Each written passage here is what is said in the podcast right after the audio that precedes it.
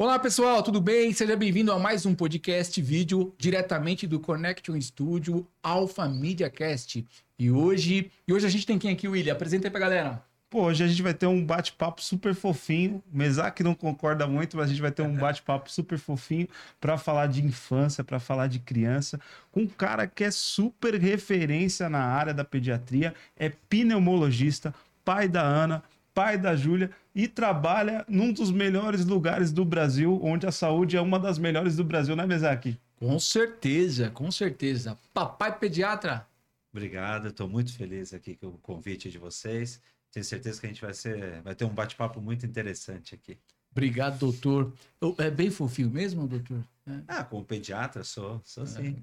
Qual que é o time que você torce, doutor? Fala pra gente aí. São Paulino doente. Não, é, não é por isso que ele falou que é fofinho, não. Isso aí não- Entendi, porque você falou para não falar que era É, fofinho. Ele perguntou antes, ele quis fazer a ligação. Pessoal, Beleza. sem pergunta capciosa, sem maldade aqui e tal. Você torce pra que time? O Ah, Timão, Corinthians, né? Corinthians. Não Aqui também como. é Corinthians, pessoal.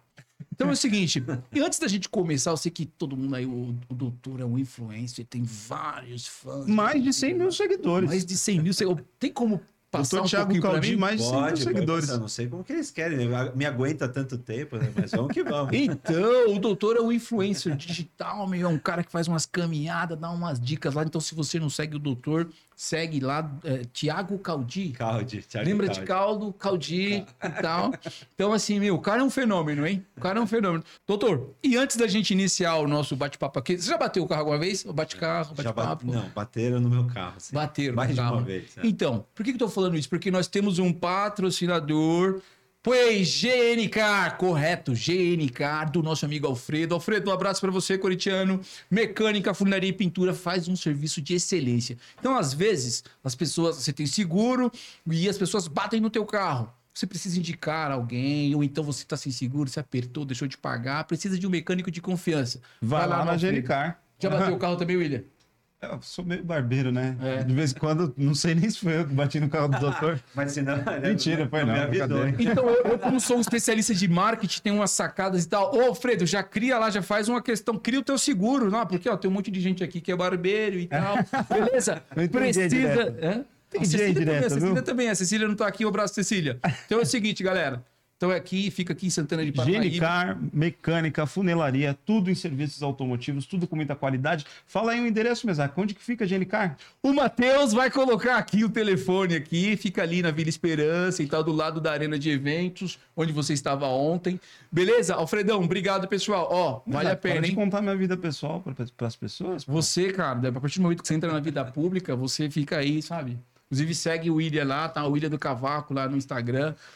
Vamos então ao Você tá papo mandando fofinho. seguir outra pessoa, não sou eu. Mas tudo bem, segue lá o William do Cavaco também, deve ser bom. Vamos ao papo fofinho? Quero, quero ver muito o que tem de fofo nesse papo. Deixa, eu posso perguntar primeiro? Pode, claro. Obrigado, obrigado. Doutor, o negócio é o seguinte.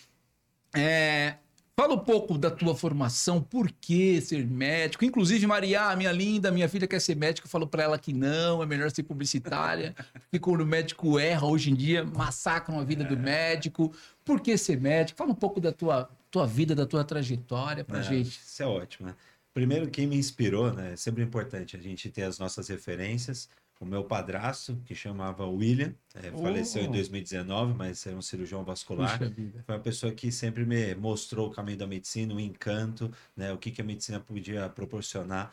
E foi através dele que esse desejo foi crescendo, foi vendo, é lógico, de exemplo, de bons exemplos, de como ele, de uma postura ética, de como cuidava, assim, dos pacientes dele, e como ele era muito querido pelos pacientes.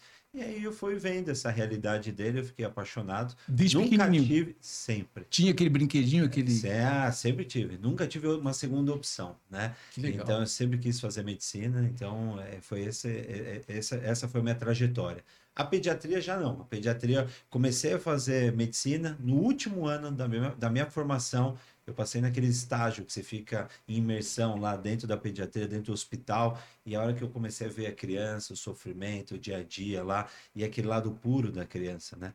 E é isso que, o que me cativou. Daí foi a hora que eu escolhi a minha outra especialização, que foi a questão da pediatria. Então, isso veio, veio lá no finalzinho, os 47 do segundo tempo, eu queria fazer cirurgia, um outro lado da, da história da medicina, mas daí não teve jeito. As crianças me conquistaram e é isso. Se apaixonou por esse mundo. E é isso. E, até é, vai nessa linha algo que eu queria te perguntar. É, assim, hoje, lógico que com a evolução da sociedade, muitas coisas têm mudado. Sim. Mas até pouco tempo atrás não era muito comum ver homens pediatras. É, era isso. mais uma coisa das mulheres. O senhor sofreu muito preconceito, sei lá, com o olhar das mães, do, do, do pessoal que de Até repente que vai. não, até que eu, eu sempre fui muito acolhido disso, nunca sofri nenhum preconceito pela escolha, mas realmente, se você vê a minha formação, então assim, a proporção, é, eu, eu fui, na minha formação como pediatra, eu era o único homem lá no grupo, entendeu? Aham. Então queira que existe sim essa, esse, esse, um número muito maior de mulheres que optam pela, pela parte da pediatria, mas não teve jeito, né? Eu não tenho nem o que falar das crianças, porque uma das coisas que eu mais gosto é a pureza, né? É a pureza das crianças. As crianças é falam uma a das verdade, coisas, né? fala a verdade. No máximo, quando vão chegar adolescente, quer ganhar um atestadinho ali para dar, né, cabular na escola. Mas no dia a dia vem isso, né? Você conversa com a criança, mesmo ela mostrando os seus medos, seus receios, a ansiedade, ela vai colocar para você, ela não vai querer te agradar, mostrar quem ela não é. E isso é legal, quando você é médico e você tem que lidar, você está lidando com uma pessoa transparente, né? Com essa pureza, com a simplicidade. Eu acho que isso que é legal, né? A criança mostra pra gente muito disso, né? Ela mostra pra gente que a vida ela é simples e nós adultos tornando, tornamos ela complexa, né? Então é isso, essa simplicidade que a criança traz, a pureza, que é isso que é uma coisa que me fascina, né? E é isso que eu escolhi. Poxa, que legal. E aí é o seguinte, e aí você tem duas, duas, duas filhas? Duas filhas. A Ana e a meninas. A Ana e a Júlia. Ana e é bom Júlia. de memória, hein? É, E aí é o seguinte, doutor, e como que é assim? é, Você sempre tratou suas filhas, claro, né? sim. Como, como que é ser pedi- papai pediatra? Aliás, por que papai pediatra? É justamente isso, né? E, o- e o papai remete mais esse lado carinhoso, esse lado, né? O pai é uma coisa mais seca, o papai acho que fica bem mais próximo, né? Foi esse o motivo de escolher meu Instagram, Papai Pediatra. E a ideia era isso, mostrar mesmo essa questão do dia a dia, essa questão, né? Mostrar a- a- as dificuldades, né? As, as conquistas, mas as derrotas também. Mostrar que eu sou como todos vocês, né? Eu não tenho, não tenho uma perfeição. Estudo muito, beleza? A formação exige isso, mas agora que você tem a prática, que você vai saber direitinho. Não adianta nada você ler todos os livros, é uma biblioteca de pediatria, a hora que você vai querer colocar o negócio e, e o negócio vai para um caminho totalmente inesperado. E é isso que a paternidade faz, né? Então, mostra, vocês como pais, vocês sabem disso. Vocês ouvem tal coisa, mas a hora que vocês vão ver, os filhos vão para um caminho diferente. Eu acho que isso é, uma- é uma- É. é um grande ponto, a gente tem que estar aberto a isso, né? Eu acho que o que faz a gente crescer é a gente não ficar olhando fixo só para uma direção, né? E é isso que a gente tem que abrir a mente. E às vezes, quando você só é médico, não estou dizendo que você, para ser um bom pediatra, você precisa ser pai, precisa ser Sim. mãe. Mas é diferente você dar a teoria, ficar falando e você passar noites e noites sem dormir, né? Com E um filho passar- com cólica, igual eu passei com a minha mais velha. A primeira noite, pra vocês terem uma noção, cheguei da maternidade, ela chorou mais ou menos 12 horas. 12 horas. Você imagina a minha esposa que não é médica. Ela olhou pra mim e falou assim: e aí, o que, que você vai fazer? Não, isso que eu ia te e perguntar. aí, isso você é que eu um ia te perguntar. pediatra, qual que é a solução? Como que é ser pediatra na família? Entendeu? E a hora que você vê que nem tudo vai se resolver e que tem coisas que são, que são tranquilas, mas que você vai ter que passar pelas dificuldades, então você cresce muito. E você também tem a capacidade de acolher muito melhor, né? Você acolhe muito mais, é, de uma forma mais empática, o sofrimento das pessoas que você que estão lá nos seus pacientes no dia a dia. Uhum. Porque na hora que você vivencia, na hora que você está vendo dificuldade na própria pele, é muito diferente, né? Porque às vezes você fala assim, não, faça isso, faça isso daquela receita com 20 itens, e você chega na próxima consulta e aí, você fez o que eu orientei? Não, doutor, não fiz. Você como bravo. assim você não fez? Não, é que eu, eu sou muito tranquilo, nunca fiquei bravo, essas coisas ninguém me tira do sério, nem tirando aí de fofinho e tal, tirando com o meu São Paulo, mas eu sou muito tranquilo. Quase ganhou o título aí. É, mas, mas tudo bem. Mas o, o que eu sempre falo é isso, né? É, é, a gente se transforma né, com isso. E a gente sabe aco- acolher muito mais né, esses anseios, as dificuldades. Isso, isso que é o grande diferencial quando você vira um pai e, e você tem a sua formação. E a hora que você vê que a pessoa não fez o que você orientou, você fala assim, nossa, por que, que ela não fez? Então, como foi aquela noite, uma noite de choro, que a gente perde o controle, né? É fácil falar, né? Ah, não, é Não, cólica, vocês aguentam de boa. Mas vai passar com uma privação de sono uma, duas, três noites, você não dorme, no dia seguinte você tem que estar lá trabalhando, tem que ter aquele raciocínio lógico rápido, porque o, o trabalho exige. Aham. Vocês, como homens, vocês sabem o que que é uma licença paternidade, que é outro ponto que eu sempre destaco e brigo muito. Você queria aumentar o tempo para três meses? dúvida. Três Não, meses. É, com certeza. A gente Ó. tem uma licença paternidade de cinco dias. A gente aproveita aqui a oportunidade, já falei até com o doutor Misorelli, nosso secretário aqui Aí, de doutor. saúde. Aí, doutor. Eu já comentei com ele, a gente precisa aí os vereadores, vocês que conhecem os vereadores, para a gente aumentar isso. A gente tem as empresas cidadãs que aumentaram para 20 dias, mas o que, que são cinco dias de licença paternidade? Você mal chegou em casa com o seu filho, Sim. e é aí isso. você já tá voltando, você olha para sua esposa e fala, e aí? Como que, que paternidade você vai exercer? E ela lá E na fragilidade dela, e no você- pós-operatório, no pós-parto. Você deixa né? pessoas super vulneráveis na sua casa. Justamente isso. Nem Eu- todo mundo tem rede de Doutor, apoio. mas você não acha que se aumentar a, a licença paternidade, a gente vai ter mais aumento de bebês aí, não? Não, não vejo. Eu vejo, eu vejo não. Não, não, não. Tudo, sacaneia. tudo pode acontecer. Tudo pode acontecer. Ah, é vai depender dele em relação a isso. Mas eu acredito que vai ajudar não só na questão familiar, no âmbito familiar, essa criança ter um, um lar como Não, alicerce, entendo, como um pai presente, como referência, mas também isso vai ajudar sim as mulheres. Por que, que vai ajudar as mulheres? Porque as mulheres, quando chegam no seu ali, no momento ali, no auge de contratação, Ah. muitas eles levam em consideração, não, você está numa idade, casou, você vai querer ser mãe, então eu vou te contratar, vou contratar um homem aqui, porque Sim. não vai ter sua licença de seis meses. A hora que você equipara isso, se você pega os países escandinavos, assim, que a gente tem licença parental, que é uma licença compartilhada, existe uma licença que, que você, é o seguinte, são 120 dias, Uhum. então na Escandinávia tem países assim, ali, se não me engano, Dinamarca, Essa ideia assim, é boa, hein? 120 dias o casal decide, tá? Então, assim, cada um, aliás, desculpa, os dois têm 120 dias de início. Terminar os 120 dias concomitantes, o governo ainda fornece mais 300 dias que o casal decide como quer. Não, mas aí se se a gente O começar casal a... decide. A gente tem algumas, algum- algumas iniciativas aqui que se a gente começa a lutar sobre isso daí, aí acaba, vão acabar com tudo. A ideia é boa, mas Mas então, mas é importante porque é a base disso, né? Se você imaginar que seu, o, o pai, a mãe estão presentes ali na formação, você não delegar, você ter que poder. Porque assim, para que, que você tem um filho? Para que, que Não- você quer ter? Né? É que eu tô Qual que é o pensando sonho aqui. de cada um? se, né? se eu tô Certo. achando, se eu tô achando que em cinco, se mais cinco dias vai aumentar o número de crianças, imagina você ficar um ano em casa porque você. E, e os países de primeiro mundo não têm aumento disso, é muito pelo contrário. Pelo contrário, Lá, né? se você pega os países de primeiro mundo que tem uma licença muito maior que a nossa, porque a licença ela parte muito disso, ela deixa na mão e, a- e e- e as pessoas decidem se querem usufruir. Conforme vai ficando mais eh, longo o tempo da licença, vai sim reduzindo o salário, mas aí você tem a estabilidade. Você, fala, ó, você quer ganhar menos, mas você está abrindo mão disso, mas você bebê. quer ficar. Aí é uma escolha sua. Sim. Agora, você imaginar um tempo tão curto, Mas Que tem, que- tem outros fatores que eu acho que dentro desse contexto seria positivo, porque posso, posso Ah. pela minha, pelo meu jeito leigo no Sim. assunto, posso estar falando besteira e o senhor me corrija. Nesse primeiro ano do bebê, é, digamos que, que fosse um ano, não, não, não precisa ser isso, mas nesses primeiros meses, o bebê é onde ele está mais vulnerável. Então ele tá, é onde ele está mais suscetível a ter alguma doença, Isso. a ter algum, algum mal-estar, alguma coisa que de repente vai tirar aquele cara, aquele o, o- o pai, é, do eixo psicológico, principalmente. Se ele não conseguir sair do, do serviço para resolver aquela situação, que é uma coisa meio que inevitável, se ele tiver que trabalhar, psicologicamente ele não está ali. Ele justamente não está produzindo o que ele poderia produzir. E aí, esse é o ponto. E a gente tem que imaginar que existe a questão dos mil dias. Os mil dias, o que, que representa para a gente? Três, representa o quase. tempo da maternidade, tá? então a gestação. Então, Três são anos. os nove meses, é, é que são os nove meses da gestação, Aham. mas os dois primeiros anos do bebê. Esses mil dias, então a gente tem que cuidar o quê? Desde a da mãe que está lá na sua né, na gestação, alimentação, todos os cuidados, porque ela está lá, o bebê dentro da barriga dela, então ela precisa ter todo um apoio psicológico, apoio nutricional, é, é, controle, consultas, exames, tudo direitinho, porque o bebê está se formando. E a hora que ele nasce, a gente sabe que esses dois primeiros anos de vida é o que vai determinar essa caminhada dele. A gente sabe que é bem o que o. William comentou.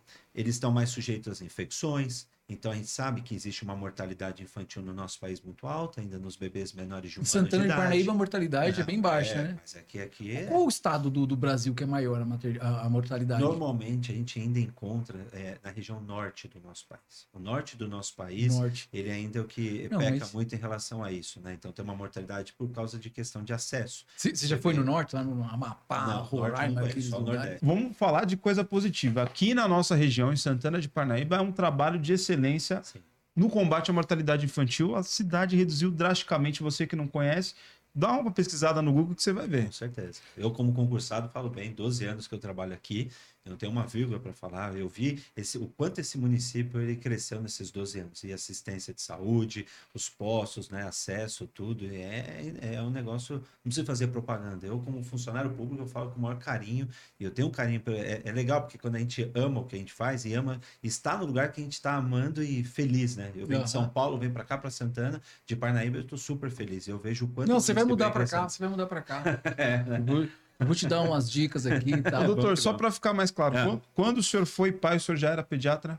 Eu já era pediatra. As crianças querem ser pediatras? Hoje em querem. dia, as meninas não. Era só uma falou, comentou, mas isso não existe nenhuma pressão lá em casa. A gente Quantos anos tem a mais velha mesmo? Sete anos. Sete anos. Elas gostam de veterinário, então cuidar dos bichos. né? É. Então elas E- adoram. Ah. Nossa, igual a Maria, a, a que tem sete anos, qual que é o nome? Ana. Ana. Se você não quer ser médica, eu vou te dar uma excelente dica. Marketing. Você vai, ser feliz. É você vai criar case Ele quer converter todo mundo no marketing. Marketing digital. jeito. Você vai ser um... E aí, você vai até ajudar ele tal, a Vai- chegar lá nos primeiros mil, mi- é, Não, ele já tem 100 mil. Um milhão de inscritos. Marketing, tá bom? Depois a gente conversa e tal.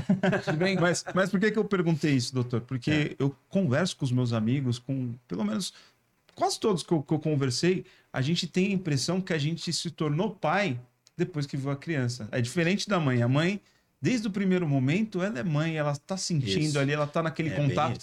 E aí eu te, A queria te que correr perguntar, atrás do prejuízo. você né? como pediatra teve, teve essa mesma sensação no, Mas com a sua é- primeira eu- filha? Então, é, é um ponto que eu coloco, né, que a gente tem que diminuir isso, né, porque a gente tem que estar muito mais presente. E essa é uma questão que não valoriza as empresas. Quantos aí conseguiram ir numa consulta de pré-natal da esposa? né? Poucos. São Isso é poucos. verdade. porque a Aham. empresa vai conceder esse direito? Não. Ah, ela vai lá, vai sozinha, às vezes você tem que marcar numa folga. E isso é importante. É. Então, esse, essa construção, a gente tem que estar presente desde ali. Mas porque é é, que- um sonho. mas é Porque que o- ser pai, essas coisas, Ah. é um sonho nosso, né? Mas eu- então, eu para vejo- muitos, né? Lógico. Mas assim, você tem que, né? é- é esse sentimento, é, é tudo que vocês vão, a gente vai criando, né? Dos sonhos, como que é a- os projetos, né? Quando a criança vai nascer. Mas é isso, a gente tem que vivenciar o crescimento da barriga, fazer uma massagem na barriga da esposa, sentir o primeiro chutinho lá. E isso faz é diferença ultrassom, faz muita diferença. Conversar, você, vocês que são grandes comunicadores, a gente sabe, conversar com a barriga, colocar uma música, a gente sabe. Não, eu cantava isso, né? todo dia pra ver se minha filha É? né, ia ser melhor do que eu e tal. Mas não, E a Maria tá sendo. não, não virou muito, não. Não? Mas Ela assim, odeia a música. Não, Não, eu acho que é o tocava problema sax quando canta mal, tem isso. tocava as né? comigo. Então, Doutor, ela odeia a música. talvez Se seja ela, trauma. se ela vê o rádio tocando, ela quebra o rádio. Talvez seja hora. trauma. É, Mas, tem mas isso aí, mas eu, eu, eu imagino que seja um pouco também de cultura isso É daí, né? é Por exemplo, você tá num lugar assim onde as pessoas. Vamos lá, uma gravidez indesejada, que a gente sabe que o número é muito grande. Sim, sim. A questão da cultura, assim, do. De. Pô. é, eu vejo assim. Daquela gravidez, assim, de ter esse diálogo, de acompanhar e tal, que nem vocês estão falando assim, é um mundo muito bonito, assim, É sabe? planejamento. Mas a gente vê que nem. Que é o que não Eu- ocorre na maioria dos casos. É, eu tenho certeza sim. que, vamos lá, vou jogar aqui o número, eu não conheço, mas vamos lá, 3 a cada 7 não tem um pai presente? É. Eu, eu noto o seguinte, que 3 a cada 10, come- é, desculpa. quando começou meu consultório, assim, eu, eu notava é, um distanciamento maior. Hoje em dia eu tô vendo um- um- uma mudança bem interessante, assim. Os pais estão acompanhando, mas mesmo, muitos- mesmo separados? Muitos separados. Que bom. Eu tenho pais que, aliás, que frequentam. Eu tenho pais que, às vezes, eles ficaram, porque, assim, mudou muito a relação trabalhista. Eu tenho muitas mães no meu consultório que elas que eh, coordenam a casa, elas que mantêm a casa financeiramente. E o pai assumiu o papel na correria do dia a dia. Então, isso, cada vez eu tô vendo mais. Que legal. Entendeu? Então, isso que é uma questão, por isso que eu falo dessa licença que eu, que eu estava comentando com vocês, que é, chega depois numa segunda parte da licença, o casal vai decidir, baseado na realidade de cada um. Fala assim, ó, Você que trabalha mais, você que está com o seu trabalho assim, você vai e continua. E o outro fica cuidando do filho, entendeu? Por um tempo. De repente, Isso naquele momento, a mulher tá é uma melhor. É isso. financeiramente do que o. Isso, e é isso que é importante. O marido. É esse tipo de licença que é usado lá, né, é, é esses países nórdicos, que eu acho que é muito interessante. Porque tem a licença inicial dos dois, depois tem um X dias, se eu não me engano, são 300 dias que o casal decide. Ah, eu vou ficar 150, depois quando eu terminar meu 150, você assume 150. Não, é tão. Porque isso é muito evoluído, para falar a verdade. Não, eu- Porque você vê que não tem aumento que você está falando. As empresas vão olhar o quê? O pai e a mãe como iguais. É isso que é muito duro. É muito sofrido para a mulher, assim, para ser contratada hoje em dia disso. Porque já olham, não, olha, essa aqui eu vou contratar agora, vai ficar seis, sete Não, meses. a, a ideia Ela de dividir é excelente. doente. Mas é mas isso que a gente tem que mudar. É A por isso ideia que eu tenho é é mostrar que a paternidade, mostrar que o pai, ele é muito mais do que o mantenedor da parte financeira. O papai pediatra vem para vereador. Não. Pra... Política não. Não, é legal essa ideia. Não, não, a política é, é primordial na nossa, no dia a dia. A gente não pode viver sem ela. Vai não apoiar alguém? Disso. De Vai. política, eu preciso ver, mas aí eu não me eximo de, disso, Vou. não. A gente tem que ter nosso Eu, como sou o cara do né? marketing, vou fazer assessoria para você para ver quem é o cara que Não você pode ficar em faz. cima do muro. Em cima do muro é muito Não, a ruim, ideia é né? muito boa. Sim. muito A gente boa. tem que se posicionar, a gente tem o que a gente acredita, né? Então o que eu falo assim, é a gente tem que parar com essa figura que o pai tá, nossa, o pai levou na consulta, pô, esse é um paizão. Pô, mas por que que ele é um paizão? É É obrigação. a obrigação dele. É a obrigação dele. Ah, ele foi lá, levou. Lá no parquinho, pode reparar. Tem 10, eh, 10 famílias no parque. Aqui tá com o pai lá, todo mundo falando: Nossa, olha que paizão legal, tá lá com a criança no, lá Também é obrigação dele, sim. E aí? E as outras mães que estão ali? E é isso, quando eu criei meu Instagram, era justamente isso. A gente tirar esse negócio que é uma figura, que eu sou um super pai porque eu faço isso. Não, você está fazendo o mínimo esperado de você, entendeu? Porque eu vejo assim, você vai falar para mim, como que foi sua vida? Você trabalha muito? Eu trabalhava, quando eu comecei a, a pediatria, 120 horas semanais. 120 por, se... Você fala 120 assim, por e não era semana. funcionário fantasma, hein? Não era funcionário, trabalhava 120 horas semanais. Cara, 120 horas por semana. Não dava nem para ter crise com a esposa, você imagina. Porque a gente nem se via. Porque eu precisava de dinheiro, precisava né, comprar o nosso primeiro apartamento. as pessoas brincam assim, quando chegava em casa, a criança virava e falava. Não, é que ainda não tinha, as Não tinha. não tinha na primeira filha. Mas eu, quando eu tive a primeira, ainda eu tava nesse ritmo assim. E eu comecei a ver, porque às vezes eu chegava, tava destruído, ia lá querer dormir. Eu falei assim, calma aí. Vou lá dormir, essas coisas. Eu já fico, né? Horário comercial nunca tô com ela. Quando eu chego, já tá dormindo. A hora que eu tenho o fim de semana, eu vou descansar. Eu falei assim, eu tive que mudar isso. Então, eu começar a abrir mão. mas médico, comecei- geralmente médico trabalha muito assim, né? É, eu amo o que eu faço, eu amo trabalhar. Mas aí esse é um erro também, entendeu? Só que daí isso eu, eu comecei a olhar e falei assim, isso não dá para acontecer. Então eu falei assim, eu preciso de, eu vou ter poucas horas, mas essas horas que eu vou, ti- eu vou estar com os meus filhos, vai ser imersão neles, entendeu? Então, por exemplo, celular. Eu vejo muita gente que tem sorte ter horas com os filhos e tá lá no celular. E tá o filho aqui num canto, né? Meu sonho, quando eu fico com as minhas filhas, eu, tudo bem, celular de pediatra, se olhar aqui, ó, já tá cheio de mensagem aqui de mães desesperadas né, do consultório. Mas a ideia qual que é? Eu tô com as minhas filhas, estou com as minhas filhas. O entendeu? tempo pra tudo. É o tempo. E a gente tem que ser referência. Então, por exemplo, você que trabalha muito, acho que essa é uma dica que eu dou para quem está ouvindo a gente. Por exemplo, às vezes os pais falam assim: pô, doutor, eu chego tarde, não sei o que lá. A gente tem que pegar alguma coisa e a gente ser referência dos nossos filhos. Certo. Então, o que, que eu fiz com as minhas filhas? Eu era referência de dar banho.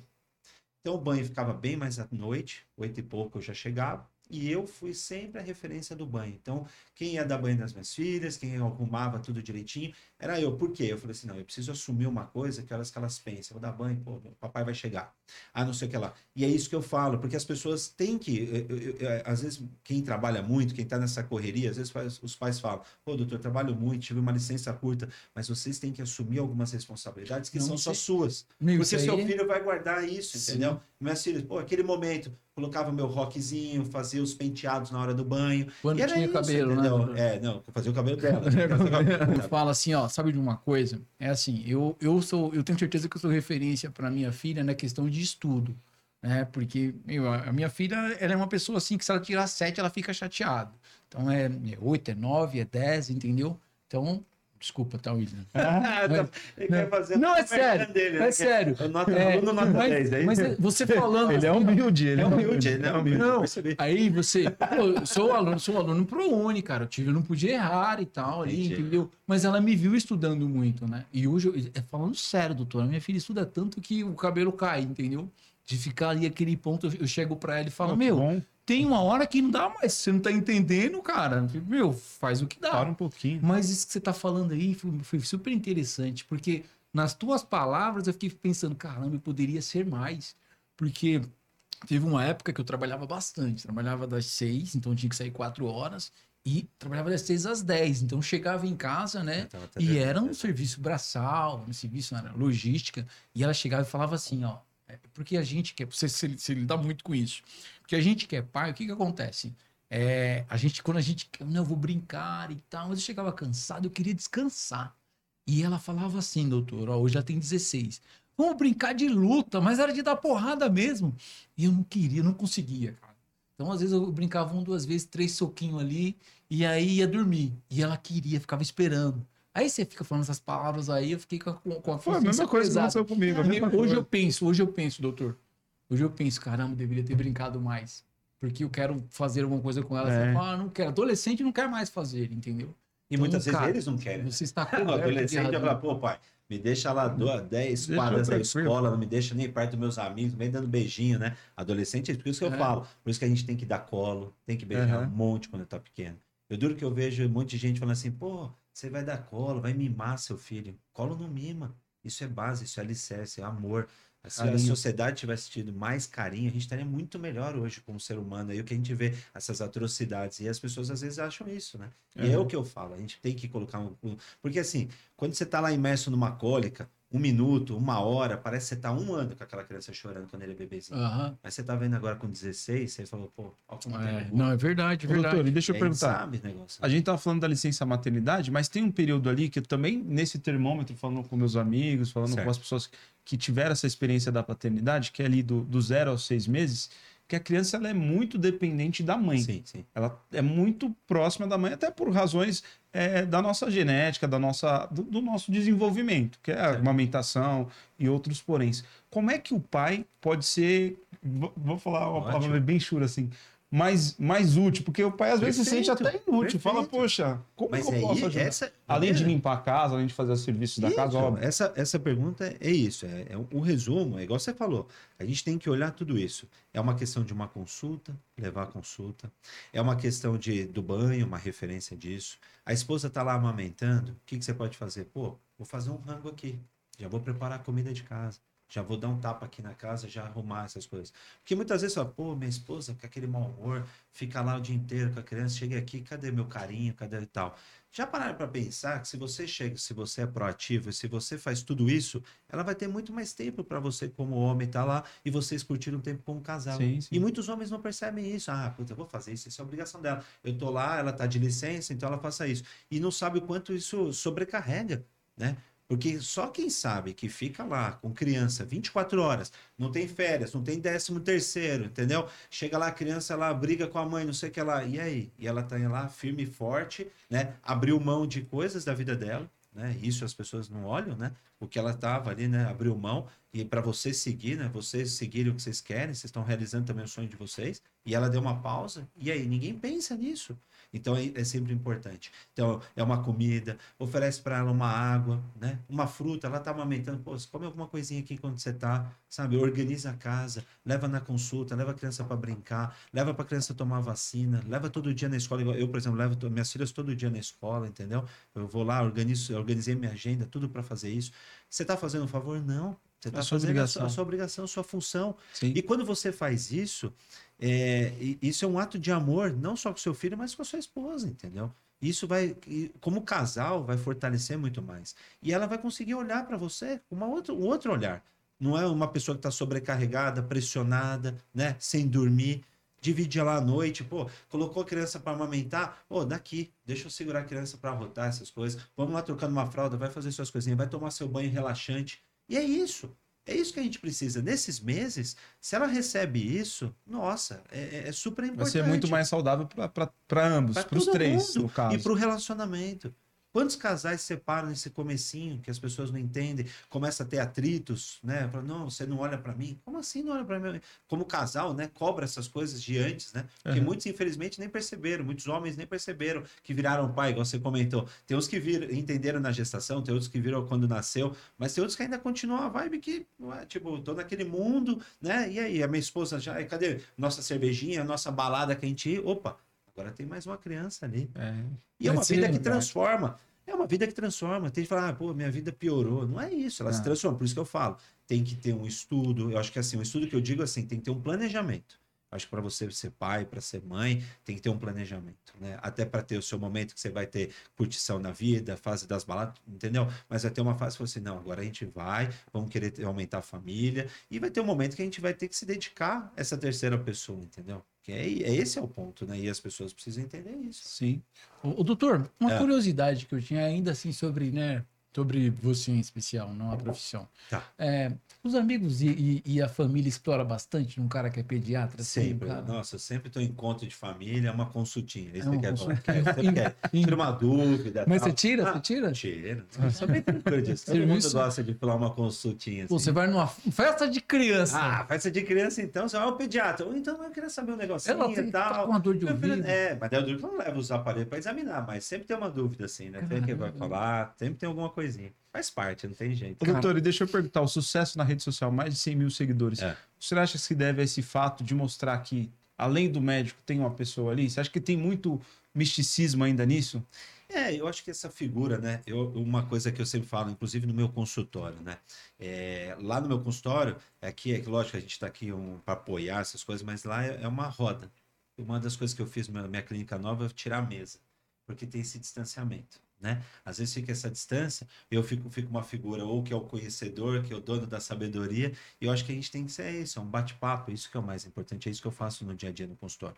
E o, me- e o meu Instagram é muito mais a figura do pai, a figura das dificuldades, a brincadeira, a leveza, a valorização, entendeu? Mostrar os bons exemplos, mostrar quando a gente tem as nossas dificuldades, né? Eu acho que isso que aproxima, entendeu? É muito mais como o pediatra informativo. Você olha as páginas assim, tem aquela página super bonitinha, né? Aquele layout, né? Você que entende tudo, é, as cores e tal. O meu não tem nada disso, não tem padrão. Mas é isso, tem a minha marca, de mostrar isso. Meu dia a dia, mostro, brinco, faço piada, essas coisas. Não sou piadista igual você, né? É louco, Mas sou é, melhor. não, sou de não, piada, eu sou piadas boas, piadas boas. Mas Você é humilde, retoma, humilde. Tô na humildade de novo, né? Não, não, eu sou bom de piada. Tá é eu acho que até, cara, eu não sei, viu, meu? A gente pode fazer uma rodada de piada aqui. Conta uma piada de beber aí. Pô, Eu não sei de Você não piada. sabe Não, não sei piada, não sei piada, assim. Puxa E vida. lá no meu Instagram também brinco com as sogras, né? Então eu É. adoro tirar onda com as sogras, nas Não, enquetes, tá vindo- essas coisas. Tá vindo- vai vir uma, uma doutora aqui, que era a doutora, e a doutora Joia, né? Um abraço, doutora Joia. Tô te esperando aqui, hein? E aí eu tô, tô pra perguntar pra ela. Eu não sei se eu pergunto ou não. Você viu aquela piada da sogra deveria ter só dois dentes? Porque, nossa, Eu, vou perguntar, eu não vou Eu perguntar sou por do quê. marketing, galera. Você já viu aquela. Não, mas eu acho uma maldade, dona Anice. Um abraço e tal. Eu juro que eu Porque não a vou minha perguntar sogra é gente boa. A minha sogra é, É, super gente boa. Você já viu? Você já viu, William? Você não tem ideia? Fala assim, um, um era pra doer a noite inteira e o outro era para abrir cerveja. Pô, maldade, cara. Não é maldade isso aí? É, você vê Mas é boa a piada, né não? Os caras, não, os caras são é inveja. Sabe o mais importante, né? Não sei se já tiveram contatos com advogados passando aqui, mas quando você tem uma sogra, independente se você se separa, a sogra sempre vai fazer parte da sua vida. Legalmente dizendo. Como assim? Na parte judiciária. Não É, não separa da sogra. Aí, Ela sempre vai fazer parte. Você pode separar do seu esposo, mas a sogra não. vai Então, pensando quando aí. você vai ter, você vai ter duas. e Não, é desse você sabe o que que legalmente dizer? dizendo. Então, ó, vou dar um recado pra você agora. Você, ouviu o doutor falando? Você que tá pensando em separar da mulher porque não aguenta Ou mais a sogra. Você tá pensando em casar. Ama a mulher, mas odeia a sogra. E vai, que, ó, vou separar da minha mulher porque eu odeio a minha sogra. Não faça isso, cara. Não, que não vai resolver. era, acabou, não resolve. Não resolve. Do- a sogra olha vai essa ser dica. sempre. Legalmente, no judiciário, ela vai ser sempre da, fazer Ó, parte. eu vi uma piada maldosa. Essa é maldosa. É. Falaram que diz que Pedro negou Jesus porque Jesus curou a sogra dele, cara. Essa é maldosa, né? É, sacanagem. né? Doutor, Ô, doutor, É, ó, pra gente continuar esse papo, eu queria chamar no assunto É. mais duas pessoas aqui. A gente não combinou nada, viu? Vocês que estão aí, nem isso é surpresa. Eu queria chamar duas pessoas aqui no bate-papo pra falar com você. O Certo. doutor nem imagina quem é. Vou, vou deixar, vou soltar aqui pra elas darem um oi pra você. Olá. Oi, tudo bem? Que linda, que linda. E aí, como vocês estão? Bem,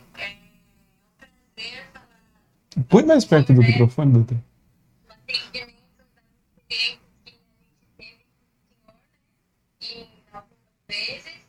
Nós moramos aqui em Santa Catarina de Parnaíba. A primeira experiência que eu tive é, com atendimento do senhor foi no Hospital Santa Ana, em setembro de 2016. A Helena, ela deu dia 11 de setembro, a gente internou ela é, dia 16 de setembro, que ela estava com icterícia, né? E uma, uma das pediatras que nos atendeu foi o senhor, ela pequenininha, recém-nascida. Olha só. E eu gostaria de agradecer todo o cuidado que o senhor teve conosco, né? O carinho que o senhor teve. Dá para perceber que a forma que o senhor trata tanto as mães, os pais, né, das crianças, e as crianças, é, é muito amor e cuidado, que o senhor gosta daquilo que o senhor faz. E eu sou muito grata por isso. Ah, obrigado. Eu fiquei emocionado porque nem imaginava. A gente, as pessoas acham que a gente, como médico, isso não mexe, isso mexe muito com a gente, né? Porque a gente que ama a medicina, ama o que a gente faz, e a gente vê, né? Você vê, eu a conheci quando era bem pequenininha, aquele amarelinho no corpo, olha que linda que ela está, perfeita, e saber que a gente fez parte, né, em alguma página dessa vida, e, né, mostrando coisas, mostrando caminhos, né? E, e é isso, que isso seja é, é, replicado, né? E que isso por vários médicos que tenham isso, né? Porque isso é super importante. Mas eu quero dizer que foi o maior presente vocês terem participado aqui. Nunca imaginei, nunca imaginei que eu ia estar numa entrevista, bater um bate-papo assim e poder receber, né, com muito carinho, né? Você vê, é uma coisa que eu nunca, nunca tinha imaginado. Tô embargado assim, sem palavras. Assim, obrigado de coração. Foi um presente de coração vocês aqui pelas palavras. Eu, tô muito feliz mesmo. Prazer é todo nosso, doutor. Obrigado.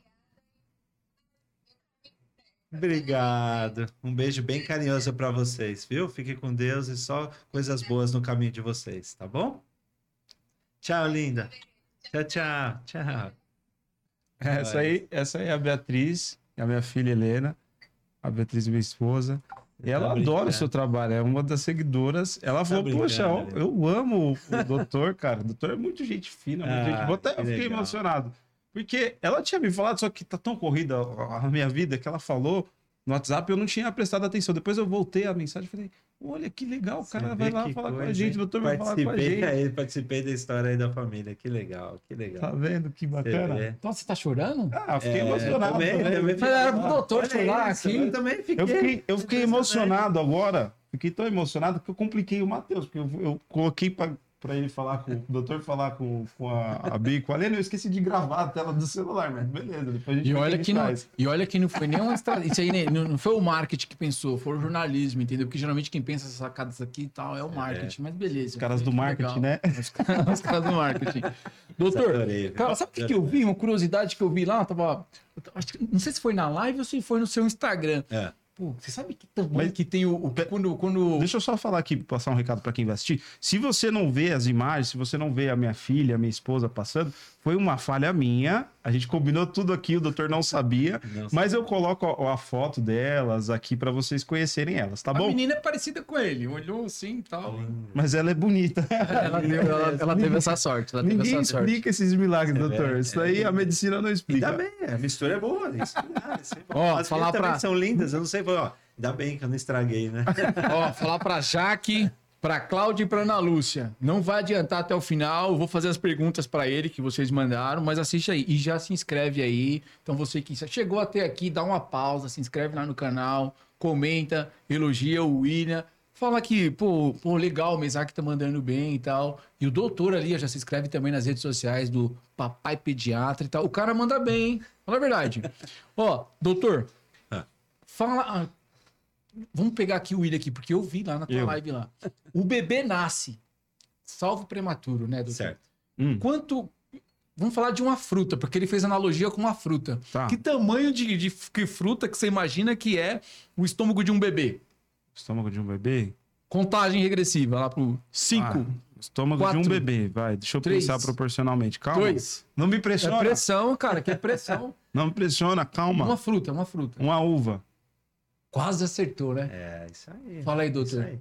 Então, a gente tem que ver o número de dias, né? Então, quando vai nascendo, porque isso é importante, né? Porque as pessoas às vezes acham que o bebê quer mamar demais, quer dar volume, e a gente tem que tomar muito cuidado. Porque o bebê, quando nasce, ele não tem um reflexo, ele não sabe, não tem um reflexo de saciedade. Ele não sabe falar assim, "Ah, agora eu vou parar. E eles continuam, eles vão engatando, entendeu?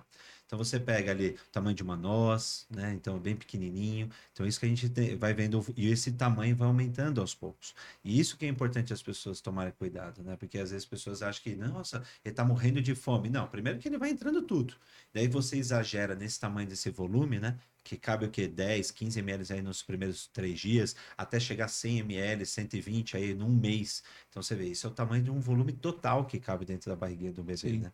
Então é isso que é importante a gente tomar um cuidado em relação a isso. Mas lá você dizia que era o tamanho de uma cereja, não era isso? Isso, fica a cerejinha pequenininha, isso é o primeiro dia, é. Você vê quanto que é pequeno o estômago, né? Caramba. E aí vai aumentando gradativamente com o passar dos dias, né? Então você vai ter essa. Você estava falando também de, de refluxo também, né? É. Porque tem um, um grande número, número de óbitos por conta disso, né, doutor? É, tem que tomar cuidado, por isso que a gente orienta o bebezinho a ficar mais tempo de pé, a gente tem que tomar cuidado. Uma das coisas é, mais perigosas que a gente orienta muito é a síndrome da morte súbita do lactente. São as mortes que acontecem no primeiro ano de vida, que o bebê tá indo bem, passa em consulta, tá ganhando peso.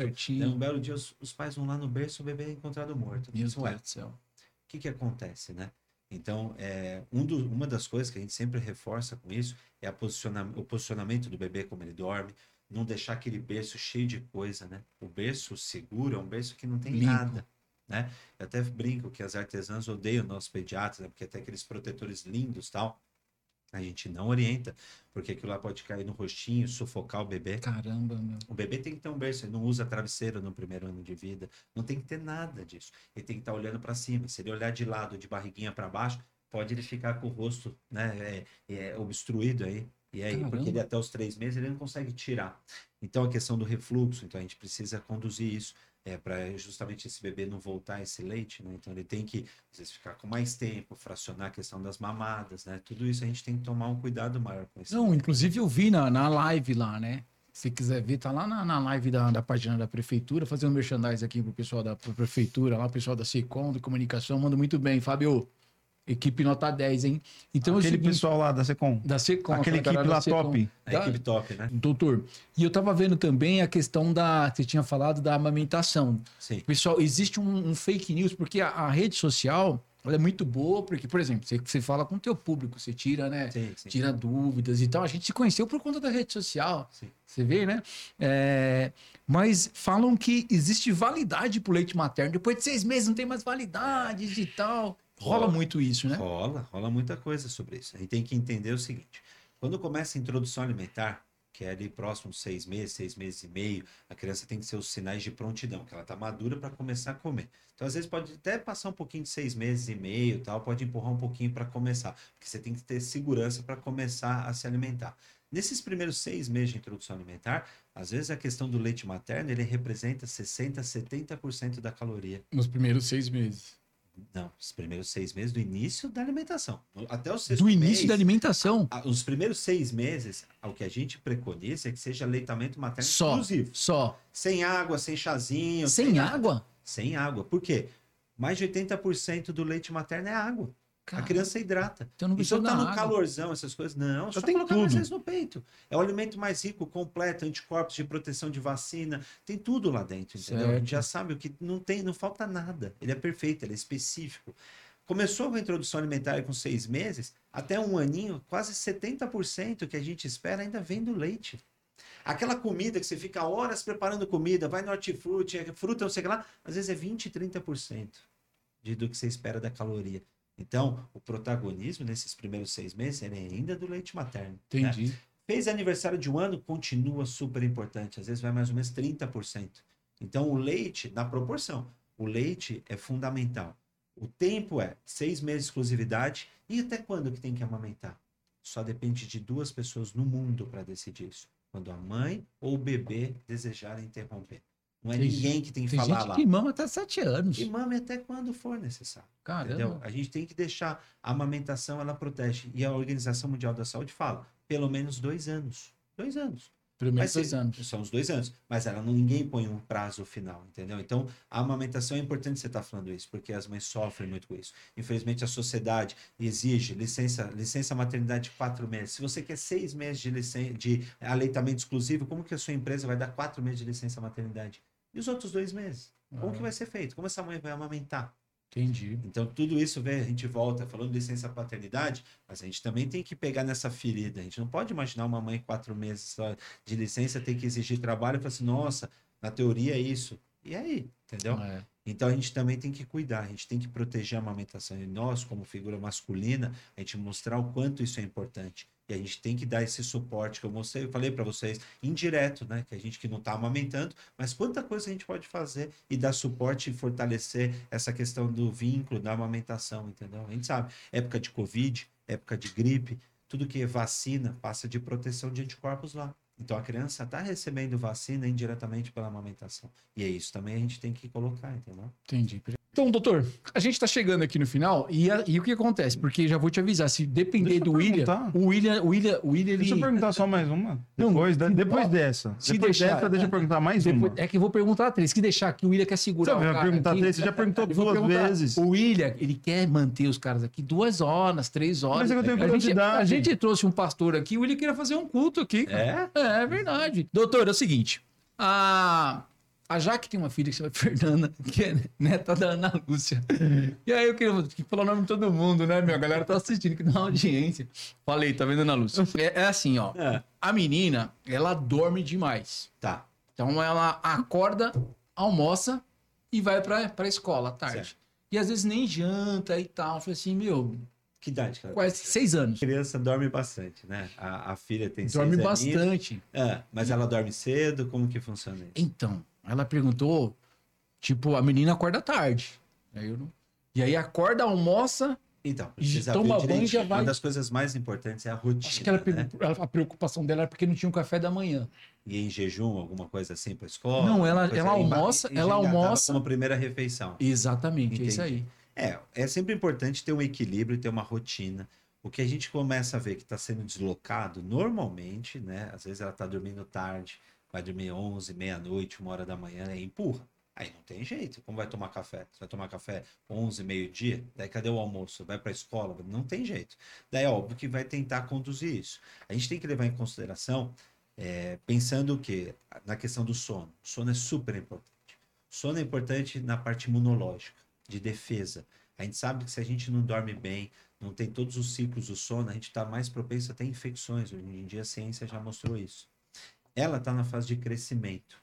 Um dos hormônios mais importantes, que é o hormônio do crescimento, ele precisa, no seu ritmo que a gente tem do hormônio, ele precisa de noites boas de sono, dormir cedo, tá? Então a gente precisa entender o porquê que ela está desse ritmo. Será que ela está dormindo tarde? Será que ela está se estendendo, assistindo TV, fazendo coisa nesse sentido? E é isso que tem que puxar, porque ela vai passar aí na questão de, do estirão da puberdade, e se ela estiver deslocando, isso pode repercutir no, no- na estatura alvo dela. É, Entendeu? na estatura. Outra é na questão de ficar mais doente, na questão de ou não de, de comportamento mesmo em si, a gente precisa ver Aí, como que ela tá indo, se é dela, se ela tá indo para esse caminho, entendeu? Se ela tá assistindo muitas coisas assim, então a gente tem que colocar algumas coisas nesse sentido, ajustar essa questão dos horários, né? E a gente também tem que ser exemplo, né? A gente também tem que mostrar uma rotina de casa para a criança se encaixar. Às vezes a gente deixa tudo solto, ah, come qualquer hora, não sei o que lá. Não. E isso é outra coisa importante. O horário de uma refeição é um momento da família. Não é um momento que tem que ter tela, televisão, essas coisas, entendeu? É um momento que a gente conversa, vai falar o que, como está a vida de cada um. É uma chance ótima. Lá nunca teve refeição com TV ligada. A gente senta à mesa, conversa. E aí, como foi seu dia? Uma vai contando quais são as dificuldades. Ah, o que, que você vai fazer essa semana? Né? Eu conto do meu, no meu dia a dia como médico. E assim é a refeição. Agora, como que funciona isso? Cada um almoça de um horário, cada um tem uma refeição. Como que é isso, essa formação da, da, da filha, então, que você comentou? Então, tem vários pontos aí que precisa de um pediatra para ver direitinho, para organizar tudo isso. né? Doutor, só para esclarecer ainda mais, no, no desenvolvimento da criança, do ser humano, eu não sei como funciona essa Tá. questão do sono, mas depois de adulto, eu já vi muito dizer que cada pessoa tem o seu relógio biológico, tem uma Sim. forma diferente de lidar com o sono. Para criança é a mesma coisa? É, e a criança ela precisa assim dormir mais ainda, né? Ela precisa porque é muito estímulo, né? É o dia inteiro aquela correria, o aprendizado, só sinapse, é tudo o que ela está aprendendo no dia a dia e é na noite justamente que dá aquela relaxada, a hora que ela dorme, que isso aí é reafirmado, é reassegurado e aí o, o aprendizado precisa dessa noite tranquila de sono. E para a gente ter uma qualidade de sono, a gente tem que tomar muito cuidado com essas coisas essas telas brancas, assim, né, que a gente fala, branco azulado, isso, por que que colocaram essa função night shift, assim, de ficar amarelo hoje em dia? Uhum. Não é bondade, porque a gente sabe que as pessoas, a indústria sabe que você vive em função disso, e isso interfere no seu ritmo. Não, até É insônia, essas coisas, né? Ah. As pessoas dormem do, hoje em dia, porque com o celular faz tudo, é a vida das pessoas. A gente tem que tomar muito cuidado com isso. Então a criança, ela precisa dormir, precisa dormir cedo, precisa ser isso bem organizadinho. Ah, vamos sair, vai curtir um dia, vai dormir mais tarde, faz parte da vida, não tem isso. Mas a gente tem que colocar uma rotina, né? E evitar telas. Chega à noite, vamos pegar um livro para ler com nossos filhos, né? Vamos sentar, fazer uma porque isso ajuda. Não, vamos isso- diminuindo a luminosidade, então se a gente tem criança pequena, não vamos fazer aquela bagunça, tá? Vamos baixando o tom, porque a criança ela vai, né? Se você coloca fogo, o negócio vai que vai. Então você tem que chegar à noite, já vai baixando o tom, né? Vai organizando isso, um banho relaxante, uma leitura, não fica com tela, porque tela a criança vê um, um programinha. Ah, eu quero assistir outro capítulo. Ah, mais um capítulo. E aí foi mais duas horas, né? Ah, mas ela dorme assistindo. Mas vocês não perceberam quantas horas que o negócio, até ela dormir, quantos capítulos de desenho foi. É igual o Game of Thrones. Entendeu? então Pessoal, a gente tem que. Doutor, pra, pra gente se encaminhar pro final, conta pra gente aí uma história bacana, alguma coisa engraçada, assim, que o pessoal vai dar risada em casa que você viu no consultório. Essa era a pergunta? Porque, tipo assim, antes dessa você já tinha feito uma, né? Ah, porque eu fui complementar a sua, gente né? é bem democrático. É, de histórias assim, história engraçada, você não tem, não tem assim nada que chame atenção. Eu acho que o que fica, que é, é uma coisa que eu gosto assim, é, é essa é essa proximidade com os meus pacientes, né? Então, assim, no dia a dia, é, às vezes eu vejo algumas consultas que eu falo assim, ué, nem fui pediatra para essa consulta, parece que eu nem falei da criança, e é um bate-papo, fala de futebol, todo mundo gosta de tirar o sarro do meu time, entendeu? Então, assim, São Paulo não é fácil, né? Você imagina, É, o imagina. Campeonato Paulista do ano passado foi o primeiro título que as minhas filhas viram. Então você imagina a minha filha de 7 anos ver o primeiro título. Teve muita gente que tava procurando tutorial na internet como mandar campeão na, no Você tá WhatsApp. vendo? nem sabia, nem sabia. E como que estava sendo esse processo? Então, assim, o mais engraçado é isso, do dia a dia, é que assim, chega segunda-feira, quinta-feira, são os dois dias que eu falo, putz, vou ter que ir pro consultório. Porque imagina, segunda-feira, rodada do fim de semana. Todo mundo sabe que eu sou São Paulino doente, entendeu? Chega quinta-feira, também é a mesma coisa, a rodada. E aí, doutor, como o seu time tá, né? Como a gente tá numa fase que a gente perde muito, né? Não é fácil, né?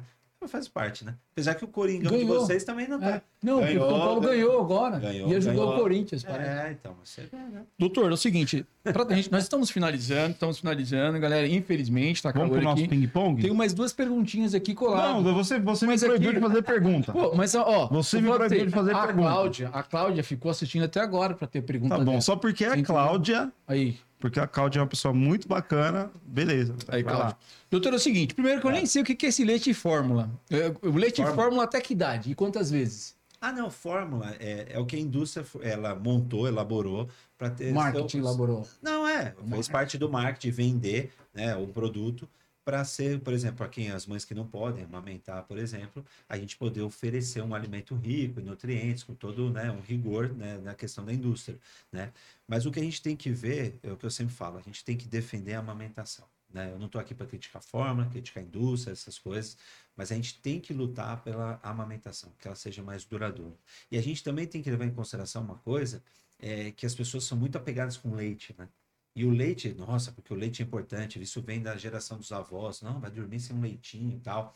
E é uma pergunta que eu sempre falo para os meus pacientes, assim, que animal na natureza consome leite adulto? A gente consome leite de um animal que era para um bezerro específico, para um filhote, Aham. e a gente mantém isso até o último dia da nossa vida? Qual o sentido disso, né? Então a questão da fórmula é o que eu falo. Se a criança precisa menor de um ano, não tem um, aleite, um aleitamento materno, então um leite, não tem o leite materno aí como fonte, e, e a gente sabe, principalmente nesses primeiros seis meses, vai ter que complementar com uma fórmula. Essas latas que vocês veem nas farmácias É. aí, né? A pergunta dela então é, é assim, até que idade, mais ou menos, Uma- e quantas vezes por dia? Aí que tá. Depende muito, né? Se tá em, em aleitamento materno e, e amamentou bonitinho, não tem essa. Não vai Tá. nem chegar perto de fórmula, não vai dar nem lucro para a indústria. E aí a, é a o outra... do pediatra. É. Não que eu não goste da indústria e tal, mas o sonho do pediatra é que a mãe não precise nunca comprar É, fórmula, entendeu? verdade. E a gente quer, com a introdução Imagina. alimentar, que a criança descubra esse mundo. A gente quer que ela, ela se alimente. E uma das coisas que a gente percebe no dia a dia, nas dificuldades na alimentação das crianças, é que aquelas crianças que, igual um bezerrinho que toma leite, fórmula, doidado, o que, que acontece? A comida está aqui embaixo, entendeu? É. Então a gente tem que montar, montar todo um mundo para a criança descobrir cada vez mais. E naturalmente esse leite desaparecendo. Como que é assim na natureza? Você tem que mamar quando você é filhote. Vai crescendo. Para que, que você vai precisar do leite? Você Ah. vai precisar o quê? De um alimento, um cardápio rico, equilibrado, cheio de verdinho, que a criançada tem medo. Então aquele prato que é isso que a gente quer, né? Que sem alimentos ultraprocessados, industrializados, essas coisas a gente quer. É isso. Coisa natura, é isso que a criança precisa hoje em dia, né? Entendi. E a outra pergunta são duas em umas. Ch- Check-up, quantos anos é indicado? E os exames laboratoriais, a partir de quantos anos? Então, normalmente é que depende muito da circunstância, né? Se a criança foi prematura, se ela tem uma doença de base, né? Então, ela nasceu com alguma doença, às vezes você vai ter que antecipar isso, né? Certo. No- Normalmente, a criança é, é, é, é de costume fazer um exame de sangue entre 1 e 2 anos de idade. Até para ver a questão Entre de um e ferro. dois anos. É, entre um e dois aninhos vai ser o primeiro exame de sangue dessa criança. Até para ver se não tem uma anemia, porque a questão do ferro vai atrapalhar no desenvolvimento. Se o ferro estiver baixo, essa criança pode atrapalhar no desenvolvimento, desde o aprendizado, né, no crescimento. Então a gente precisa ter um controle nesse sentido. E aí, depois para frente, vai muito das características. Ah, o exame deu normal? Ah, não, daí empurra um pouquinho mais. Está acompanhando, por isso que as consultas com o pediatra são primordiais, porque vai lá na curva de crescimento, vai ser colocado. A criança está crescendo bem? Como está o desenvolvimento? A criança está, né? Como está sendo essa evolução do passar do tempo? Aqueles mil dias que a gente começou, que são esses dois primeiros anos, que a gente tem que estar tudo organizado. Então, tudo isso tem que ser é, é, é visto com muita atenção pelo pediatra. E reforçando, né? Então, muitos munícipes vão assistir. A gente tem um município, de, eu não faço parte né, da atenção básica, né? Estou no pronto-socorro infantil, mas é reforçar isso, que as pessoas frequentem as consultas. Isso é muito importante. Não vá tanto só para o hospital, né? O hospital não é isso que orienta. O hospital é, tem que ser reservado para coisa assim, a criança está alagada, mais três dias de febre, a criança está com desconforto respiratório, a criança está gemente e tal, é uma coisa. Mas é entender que a consulta do dia a dia, a criança está saudável, é lá que você tem que levar, ver lá na consulta. Sim. E às vezes as pessoas tão, chega uma hora que falam assim, ah, tá tudo de boa, só vou levar quando tá tossindo, vou levar no pronto-socorro. Não, tem que passar com o pediatra, acompanhar o crescimento, porque tem fases da vida que se você perde, por exemplo, um crescimento, seus 4, 5, 6 aninhos, que poderia ser feita uma mudança, às vezes uma criança, um hormônio de crescimento, se você perdeu esse time, você vai levar isso para a vida e não vai É. ter mais o que fazer, porque se você perdeu tempo lá de, de intervenção, não tem mais o que correr atrás. Então, as consultas de puricultura, que são essas consultas marcadas no postinho, né, para ir lá, às É super voltar, importante. são essenciais. Essenciais. Essenciais. É ali que é, o pediatra vai, a base de tudo, né? A figura do pediatra é o que eu falo, a gente funciona como um alicerce. A gente, uma das coisas que me encantou na pediatria é a prevenção, né? Então, se eu escolhesse às vezes muitas profissões de clínico adulto, eu teria que só lidar com as consequências do que o caminho levou, né? Então, a questão da obesidade, ah, doença cardiovascular, a pessoa teve um AVC, a pediatria não, eu pego a maioria das vezes uma criança saudável e é isso que eu quero mostrar para ela. Quando eu falo sobre alimentação, o encanto de mostrar um cardápio equilibrado, né, o, alimentação saudável, atividade física desde pequenininho, entendeu? A questão do sono. Então, tudo isso, lá na frente, quem vai me agradecer é o cardiologista, o neuro, o geriatra. Fala assim: olha só, desde pequeno, o que, que o, O pediatra pediatra orientou? fez um não vai bom abusar no trabalho. sal, não vai abusar nas guloseimas, vai fazer atividade física, vai ter uma pegada saudável e ele vai levar para a vida. Então, essa é a função do pediatra, a gente organizar aí. tudo isso e, e é- é óbvio que muitas coisas eu não vou colher, mas eu sei que vai estar lá para frente. Eu vou deixar bonitinho para os outros, né? É, é, o seu clínico, quem vai acompanhar no Uhum. futuro, mas eu vou estar feliz que eu vou ter que a minha jornada foi Fazer cumprida, um entendeu? bom Esse trabalho. É o ponto. É isso aí, doutor. Para a gente se encaminhar para o final, agora vamos para o nosso quadro Perguntas polêmicas, respostas comprometedoras. Vamos que vamos. O negócio é complicado. Esse eu acabei de inventar, por isso que o Mesaque tá olhando Ah, pra é? minha cara não? assim. Não passou pelo marketing. Você passou pelo marketing, Vai ser patenteado agora. Perguntas Tá bom, polêmicas, respostas comprometedoras, mas não vale ficar em cima do muro. Não, então tá bom. Beleza? Posso não saber, né? Posso Não, saber. não tem. É, é um ou outro. É um ou outro. Vamos, eu vamos vou te dar a opção, é um ou outro. Vamos lá. Vamos lá. O pai. O senhor só, só responde. O pai Então tá bom, vamos lá. que pergunta a mesma coisa, aquele mesmo mito em toda consulta, ou o pai que automedica a criança que quer dar receita na hora da consulta? É, é, o que pega mais é, é, é, por exemplo, de querer saber, se automedicar. Né? Esse é o, o problema maior que eu vejo, que as pessoas, eu acho que o brasileiro tem muito esse hábito, uma receitinha caseira, quer fazer e às vezes pode estar colocando em risco a criança, né? Então eu prefiro que seja, eu seja perguntado mil vezes, eu não ligo, com aquela mesma coisa, ah, eu acho que isso pode ter acontecido, né? Alguma coisa, uma lenda, qualquer coisa nesse sentido, isso não me incomoda. Agora, automedicar, de querer ficar dando excesso de medicamento para as crianças, a gente tem que tomar cuidado. Beleza, três, quatro plantões segui- seguidos, É. três, quatro plantões seguidos, desculpa o erro de, É. de dicção, ou aquela criança mimada que sobe em tudo, bagunça tudo, consultório, que dá trabalho. Essa criança que eu mais amo no meu consultório. Porque, para mim, a figura do pediatra, o pediatra que se incomoda com a criança que vem, igual o diabo da Tasmania, destrói tudo, ele tem que escolher outra área, né? Então, uma das coisas que eu mais gosto e não tenho, nunca tive problema é com essa criança, porque ela é criança. A pureza dela vem fazer bagunça, as pessoas falam, nossa, falta de educação. Não, ela tem que. Quando ela está comigo, eu quero que ela sinta criança, que ela pode estar lá feliz, não tenha medo, acuada, porque a maioria das vezes, muitas fases da vida, a criança olha para você e só chora, porque ainda mais se você está com uma roupa branca. Então, o que eu gosto mesmo é a criança fazer bagunça, sobe, brinca. O meu consultório é isso. Cada consulta que eu termino, meus brinquedos estão tudo lá no chão, fico com dor nas costas para recolher, mas é isso que eu gosto. O pai super protetor ou aquele que é totalmente desapegado, desleixado? É, esse, na verdade, a gente tem que ter um equilíbrio, né? Eu acho que tem coisa na vida que a gente tem que Ah, ter. mas não vai ficar em cima lados. do muro. Não, é porque Não, você tem que ver, né? É que é Sacanagem. o super protetor, mas é o que eu falo. Essa criança ela tem que se arriscar na vida, né? Então, às vezes, você. O problema que eu vejo, é, que, eu, que eu falo isso também, às vezes, quando a gente tem um filho, todo mundo fala assim: ah, eu quero que meu filho seja, é, seja ouvido na sociedade, que ele seja proativo, que ele tenha sucesso, não é isso? Vocês, como pais, Sim. almejam isso, né? E eu vejo muito que na criação, os pais podam a criança, a criança, não, não faça isso, tem que fazer do meu jeito. Ué, como assim fazer do seu jeito? E as pessoas não refletem isso. A criança passa a infância inteira sendo que seguir a risca aquele visão de mundo, só a sua visão de mundo. Por que a sua visão de mundo é a melhor, entendeu? Uhum. E é isso que a gente não olha. A gente está em outra geração. Os nossos filhos é outra geração. E é o que eu sempre coloco, a gente tem que estar aberto a isso. Quando a gente tem filhos, a gente tem que estar aberto ao novo.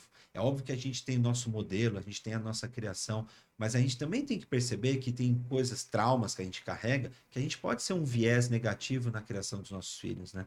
E é isso é importante que eu sempre falo para os pais, né? A gente tem que estar aberto a entender que o mundo está moderno, que a gente tem sim, tem que ter regras, né? Mas a gente também tem que dar liberdade para escolhas para essa criança. Então a gente não pode sufocar essa criança, né? Ela tem que explorar assim com segurança, mas ela tem que se aventurar, porque ela vai saber, se aventurando, ela vai saber, opa, até, opa, até aqui.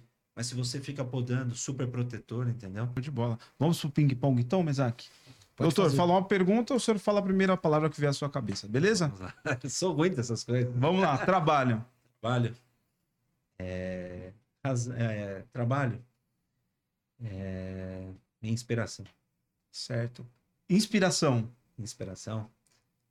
Não pode repetir. Meus, é, inspiração é meus pacientes e minha, minha família. Certo. Família. Eita.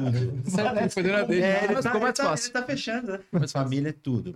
É, é, é o que faz eu me motiva a sorrir, me motiva a, a, a não sentir cansaço, me motiva a relevar os problemas da vida. É tudo por elas, assim, minhas filhas, minha esposa, né? Certo. Minha mãe, minha sogra, por incrível que pareça, são todos fazem parte aí, né?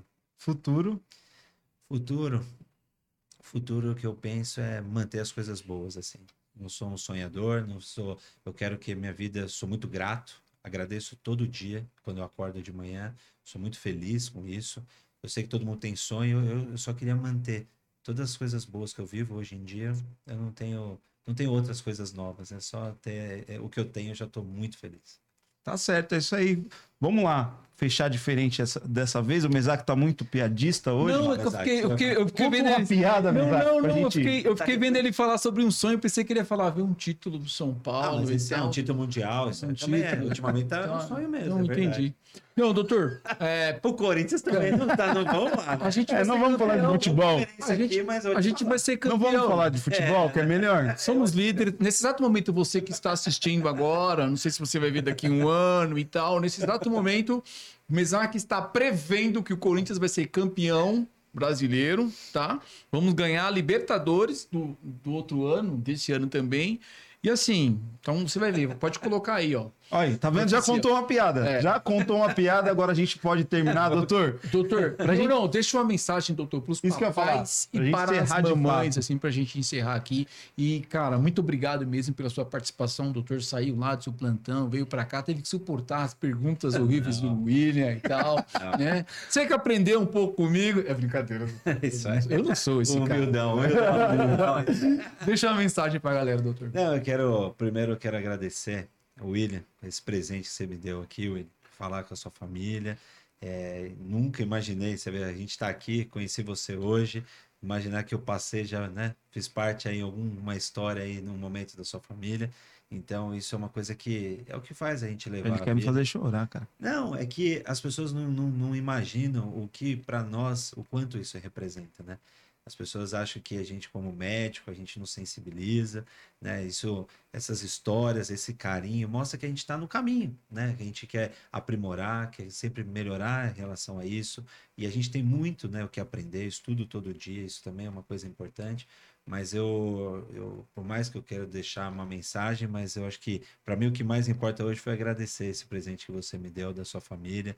E não tenho nem palavras. E eu quero dizer que fica para as pessoas que estão nos assistindo, que acompanhem vocês, que vocês são muito legais. Olha, Obrigado. eu nunca tive uma entrevista assim. Sempre quando Obrigado, eu fui um bate-papo, eu sempre foi vo- vo- focado em temas específicos, tal, a parte teórica, não sei o que lá. Eu acho que hoje eu pude colocar um pouco do, do, do meu coração, colocar das coisas que eu penso. Eu acho que é importante isso, né? A gente, isso é a proposta de vocês, né? Então, é, é, é isso. E dizer para todo mundo que a gente está aí na pandemia, a gente já está numa fase muito melhor, que as pessoas têm que continuar se protegendo. Tem, temos a questão das vacinas, a gente não pode fugir disso. A gente está aí, acreditar na ciência, ela está nosso. A gente, quanto mais rápido a gente acreditar, mais rápido a gente vai voltar à normalidade, mas com cicatriz de tudo isso, né? Muito duro, muitas pessoas perderam entes ou amigos, eu perdi muitas pessoas assim nesse sentido. Então eu quero dizer isso, né? Que a gente cresça com isso e que a gente se una mais, né?